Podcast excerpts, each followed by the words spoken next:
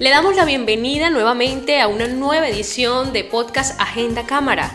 En esta ocasión se encuentra con nosotros el señor Juan Carlos Murillo, uno de los empresarios de nuestra región, pertenecientes al sector agropecuario y uno de los propietarios también del negocio familiar El Diamante HM. Señor Juan, empezamos por conversar sobre cómo lo ha golpeado, cómo ha golpeado su negocio estos tiempos de pandemia. Bueno, primero que todo saludo a toda la audiencia, a todo Valledupar, a Colombia, al mundo entero. Y bueno, la, pandemia sí nos ha dado muy duro, sobre todo emocionalmente. Hemos estado, eh, estado con mucho temor, pero creo que hemos vencido esos temores, somos echados para adelante. Los colombianos hemos pasado por momentos difíciles y los superamos. Tenemos testimonios de eso. Y la pandemia en el agro, te puedo decir que ha perjudicado en ciertas áreas, pero nos ha favorecido en otras. La pandemia en el agro, en el agro nos hizo volver al campo, nos hizo permanecer más tiempo en nuestras tierras, producir, saber lo importante que es lo que hacemos, porque el alimento después de la vida, después de lo que somos, realmente la base, lo que necesitamos son los alimentos y eso lo demostró la pandemia. No nos interesaba más nada sino tener la nevera con algo para comer. Creo que es algo muy importante. Y esos alimentos se producen en el campo. Entonces es favorable, por así decirlo, pero también nos ha perjudicado que los costos de producción se han subido, el, llegar de pronto a, los terrenos, el poder relacionarnos, comerciar, comerciar esos productos no ha sido fácil por todas las limitaciones de la pandemia. Entonces en el agro se puede decir que en, cierta, en ciertos momentos nos favorece y en otros nos ha perjudicado, pero creo que hemos, hemos sorteado bien las cosas y, y hemos logrado seguir produciendo. ¿Cómo ve usted actualmente este sector en el departamento del Cesar?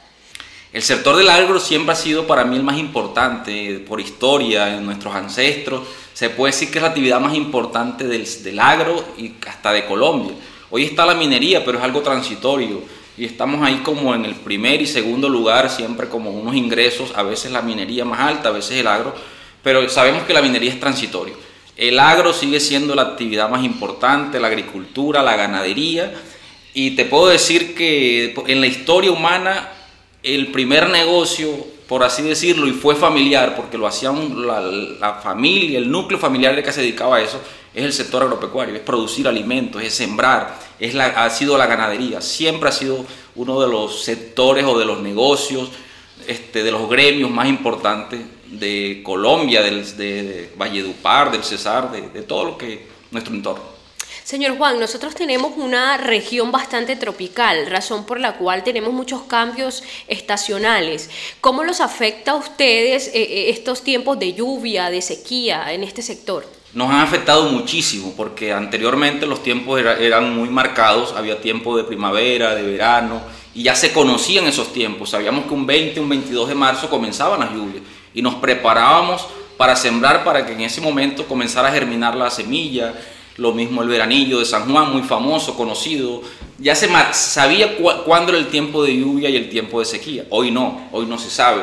Hoy los veranos son extensos, los inviernos también son muy extensos. Entonces hay unos extremos que hacen, hacen parte del desorden climático, de todo el calentamiento global y nos han perjudicado. De verdad que, que no es fácil producir en el campo, trabajar por esos desorden climáticos, porque para producir en el campo se necesita la tierra, se necesita el trabajo del hombre, pero también se necesita la lluvia, se necesita el verano, inclusive se necesita el sol, todos los días se necesita eso y estamos dependiendo con un desorden o enfrentándonos a un desorden climático que, que realmente hoy se puede decir que es una debilidad que tenemos. Precisamente eh, eh, hablando de esta situación de que eh, el sector agro básicamente incide en el trabajo del campo, nos preguntamos es eh, cómo se ha mantenido este sector, eh, sobre todo en la parte de la transformación digital. Vivimos en un mundo que está avanzando tecnológicamente de manera muy acelerada, pero sabemos que las actividades de este sector son en el campo. ¿Se ha quedado atrás eh, en este sentido o, va en marcha con la transformación digital? Para nada, nos hemos quedado atrás, creo que 20, 30, 40 años atrás, nos hemos quedado haciendo las cosas igual, con las mismas herramientas, no estamos usando lo digital no es que no, algunos no lo estén usando, pero a manera general el, agropecuario, la empresa agropecuaria, el campesino no está usando la tecnología, yo me incluyo, nos ha costado, somos ajenos a eso y creo que estamos desaprovechando una herramienta poderosa porque por medio de, de lo digital todo se facilita, un software, este, muchas cosas que podemos usar no la estamos usando y es algo cultural.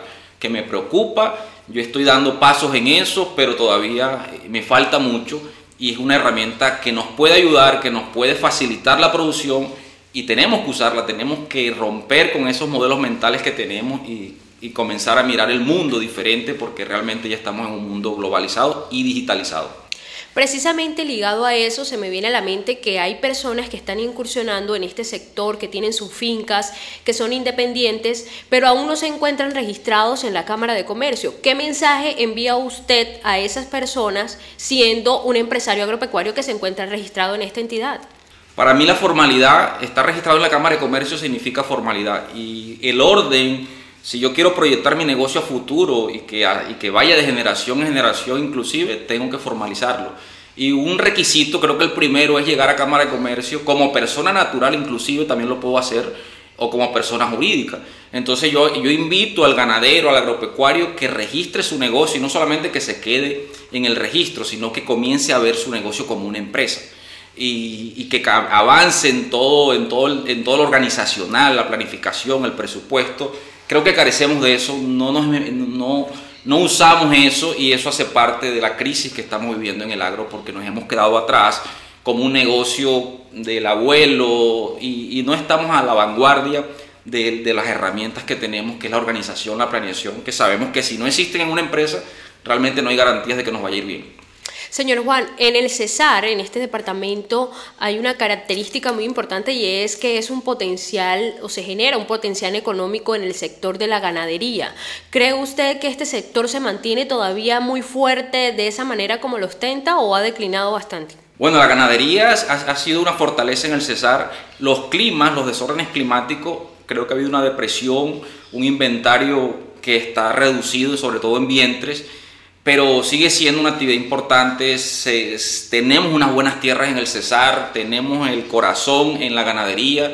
Este, yo que estoy en el agro como campesino, por así decirlo, este, es, nuestra pasión hacerlo. Y hoy tenemos un mercado internacional, que tenemos unas posibilidades grandísimas. Este año este, los precios han aumentado por la demanda que hay, no solamente a nivel nacional, porque a nivel nacional hay una depresión, no hay dinero con el tema de la pandemia, pero a nivel internacional si hay una demanda y la ganadería inclusive, la ceba de ganado, hoy se puede decir que tiene una proyección favorable para todo el que lo está haciendo.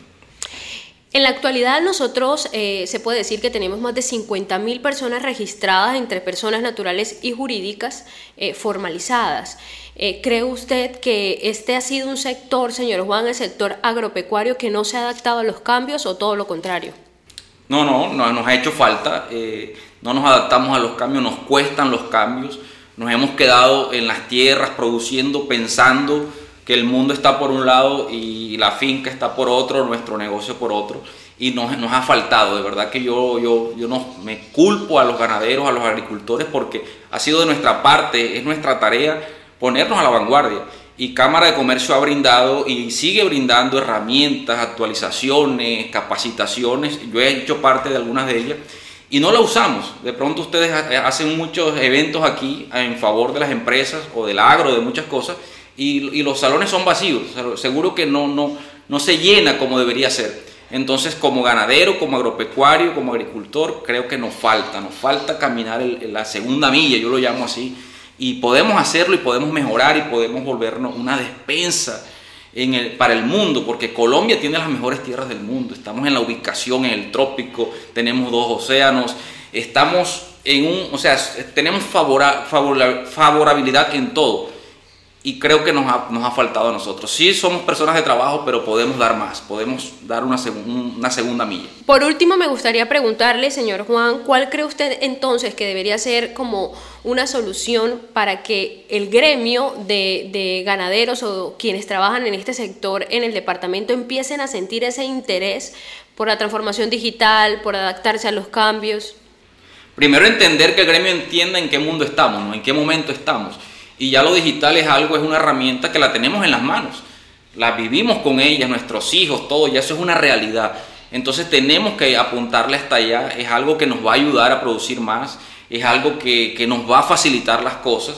Entonces yo creo que es de nuestra parte que necesitamos dar ese paso para avanzar en el tema, para que nosotros nos enamoremos de eso Así como estamos enamorados del campo, también tenemos que enamorarnos en la mayor producción y en buscar la forma más fácil de hacerlo, porque a veces nos quedamos haciendo las cosas como hace 20 años se hacían y resulta que no es lo más fácil, es lo más complejo, porque ya la cosa va cambiando, la tecnología, los equipos, la maquinaria, todo va transicionando y eso no es nuevo, eso la tecnología ha venido de años, en la historia siempre ha habido un cambio y tenemos que ser fácil ese cambio, adaptarnos a ese cambio para, para sostenernos en el negocio, porque si no nos va a tocar soltar el negocio y no sé qué vamos a hacer.